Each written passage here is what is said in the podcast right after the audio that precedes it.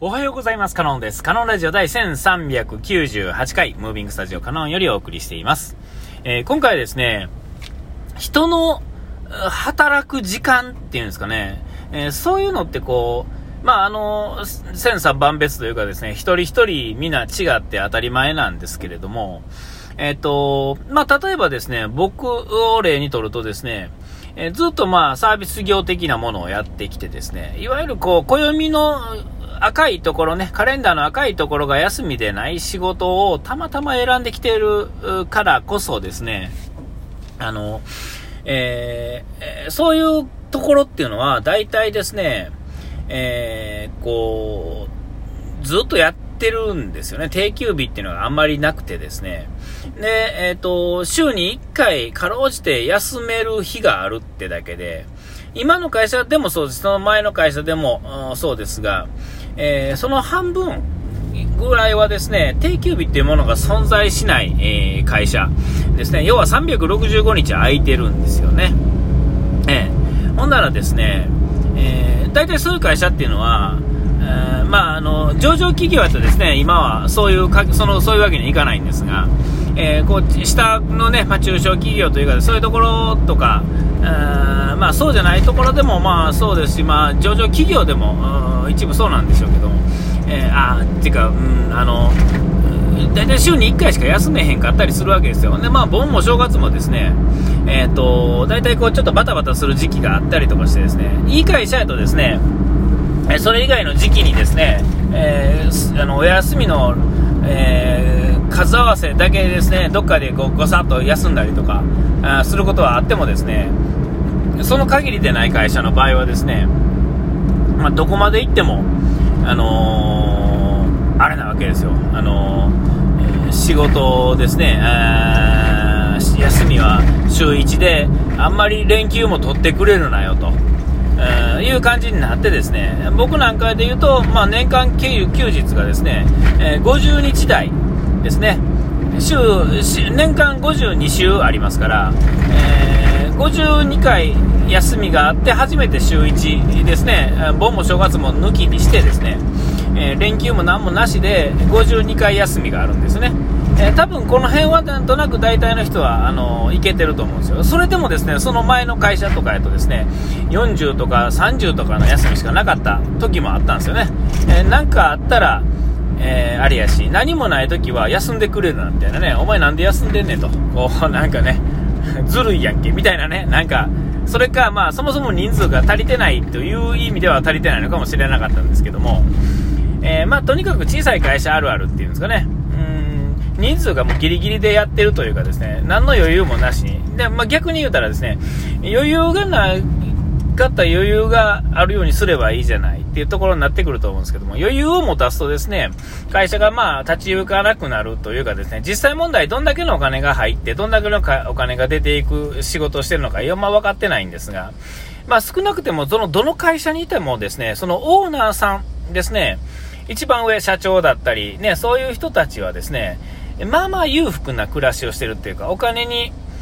あの、出ていくお金とか入っていくお金の額が大きくてですね、えー、本人はですね、そんなにあれじゃないんでしょうけども、いちいち持つものがちょっといいものやったりね、えー、車がじゃあ軽自動車でいつもユニクロの服着てっていう感じではないですよね。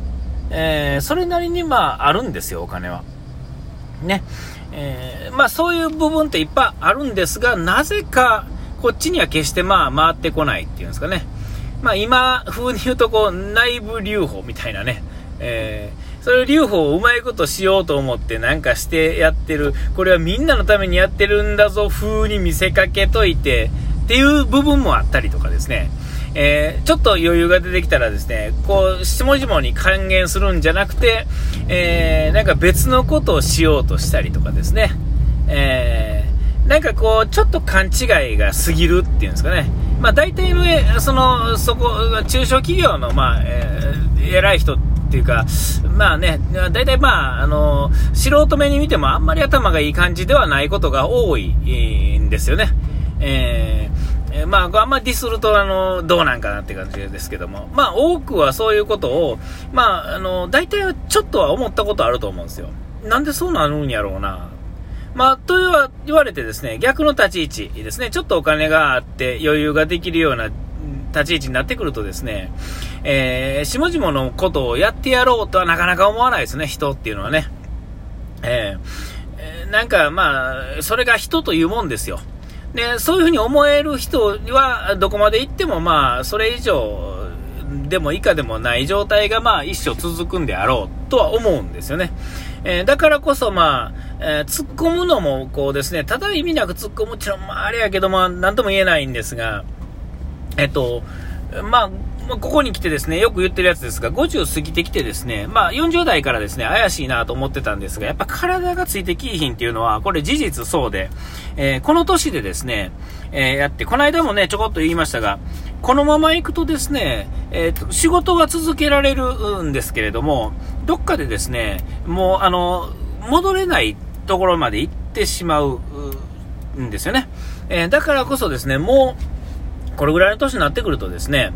えー、そろそろですね、別のことにき、えー、のチェンジしていかないと。例えば僕やとこのままこの業界にいたらですね、えー、どこまで行ってもやっぱりこう、長い拘束時間っていうのは、から逃れられへんわけですよ。事実会社が動いてますから。ね。なもうこういうなってくるとですね、みんながですね、みんなで、おいお前休みすぎなんちゃうかとかっていう話になってくるわけですよね。えー、休むことが悪いわけじゃないですが、そこに乗っかろうとする人はですね、大体頭悪いんで、あのー、こう、ね、自分は良くても周りは良くないみたいなところ、一部あると思うんですよね。